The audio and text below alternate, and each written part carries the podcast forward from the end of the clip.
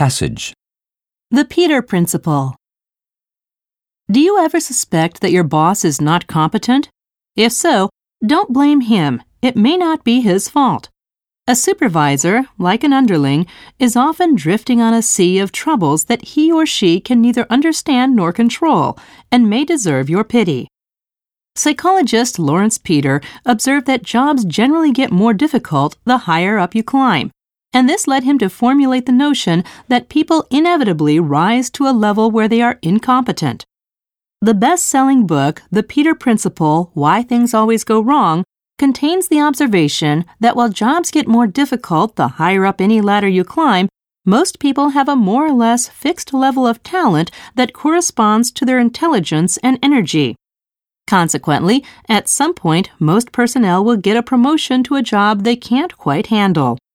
They will stay there unwittingly messing up operations until they either retire or are fired as punishment for sloppy managing. The Peter Principle undoubtedly appeals to anyone who views the business world with skepticism.